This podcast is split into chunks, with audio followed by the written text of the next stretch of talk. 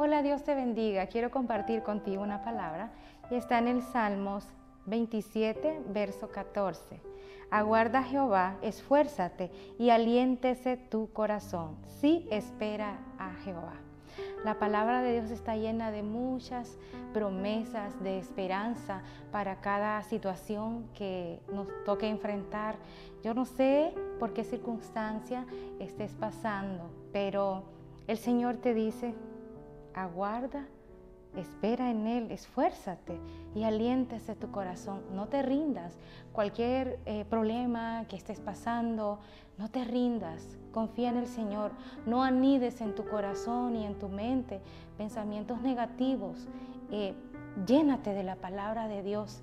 Hay cuatro formas de poder eh, disfrutar de la presencia del Señor, de su carácter, de, de sus promesas. Y es la primera, la oración, la lectura de la palabra, la adoración y el ayuno. A través de estos cuatro principios, tú vas a, vas a encontrar eh, el propósito que Dios tiene para tu vida. En cada circunstancia vas a descubrir cuánto Dios te ama y cuánto Él tiene para tu vida. Eh, no permitas que los problemas te desanimen. Es muy común desanimarnos y es el arma más poderosa que el enemigo utiliza para alejarnos del Señor. Pero la palabra de Dios nos dice en Josué 1.9, Mira que te mando que te esfuerces y seas valiente, no temas ni desmayes, porque Jehová tu Dios estará contigo donde quiera que tú vayas.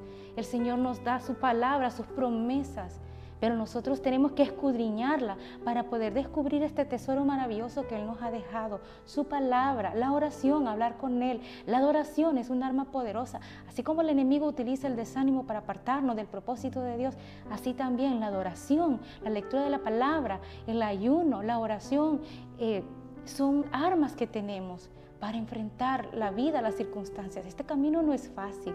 El Señor nos dijo que no iba a ser fácil, pero que cobráramos ánimo porque Él está con nosotros. Y esta es la palabra que yo quiero dejarte en este día. Esfuérzate y sé valiente, confía en el Señor y pon en práctica estos cuatro principios, el ayuno, la oración, la adoración y la meditación en la palabra de Dios. Dios te bendiga.